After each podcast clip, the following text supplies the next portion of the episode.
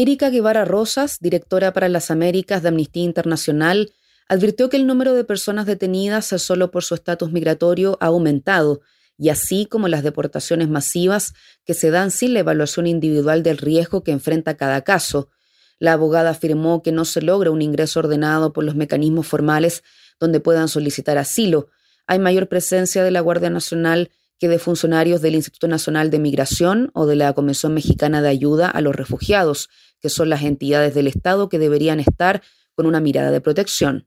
Entonces se militarizan las fronteras, se militarizan los cruces formales y lo único que quedan son estas rutas arriesgadas en donde el crimen organizado está presente y donde ha tomado control territorial total, en donde las personas se ven obligadas, como en el caso de San Antonio, de cruzar la frontera en situaciones de altísima precariedad, en un tráiler que no tenía ventilación, con una temperatura altísima y con, niños, con niños, niñas, en el entendido que ese tráiler pasó por puntos formales de cruce fronterizo y que no fue detectado por las autoridades, ¿no? Lo que te habla también de estos niveles de colusión, de corrupción. A mediados de julio se concretó un encuentro entre los presidentes de Estados Unidos, Joe Biden, y el de México, Andrés Manuel López Obrador.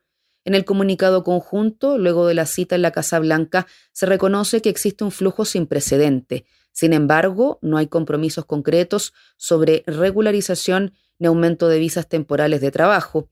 Eso sí, se informó de una inversión del gobierno de López Obrador de 1.500 millones de dólares para la infraestructura fronteriza. Hay un ejemplo claro de lo que es la expectativa con la realidad, mencionó Erika Guevara Rosas. Estos números, según su opinión, son las consecuencias de políticas restrictivas y que van generando una crisis adicional de violaciones a los derechos humanos. En virtud de algunos eh, compromisos a los que han llegado los propios estados eh, en nuestro continente muy recientemente. Y es que no podemos eh, distanciar, ¿verdad?, de la declaración sobre protección a la migración que se hace en el contexto de la Cumbre de las Américas, este pacto migratorio en donde se habla de la protección de los derechos humanos de las personas en movimiento, de la necesidad de atender atender las causas estructurales, pero mientras tanto atender las consecuencias de esas causas estructurales, que es la protección de las personas migrantes.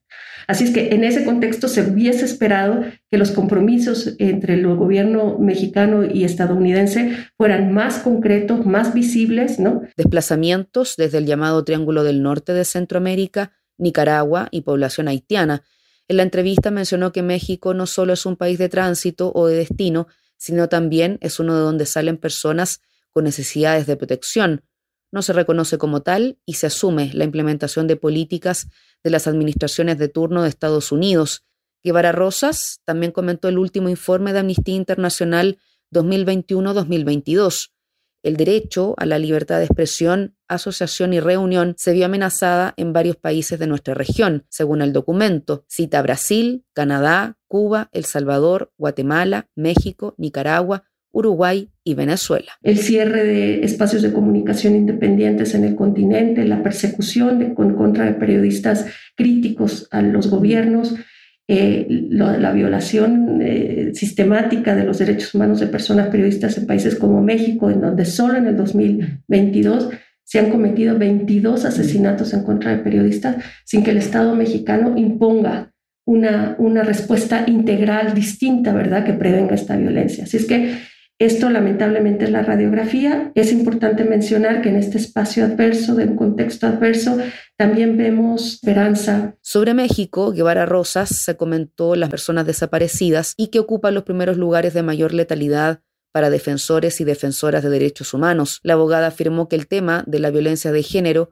sigue siendo uno de los enormes flagelos de todo el continente, pero particularmente en este país. Los índices del mayor número de feminicidios en todo el continente. El año pasado se registraron alrededor de 3.800 asesinatos, homicidios en contra de mujeres y niñas, de los cuales un poco más de 800 están siendo investigados como feminicidios.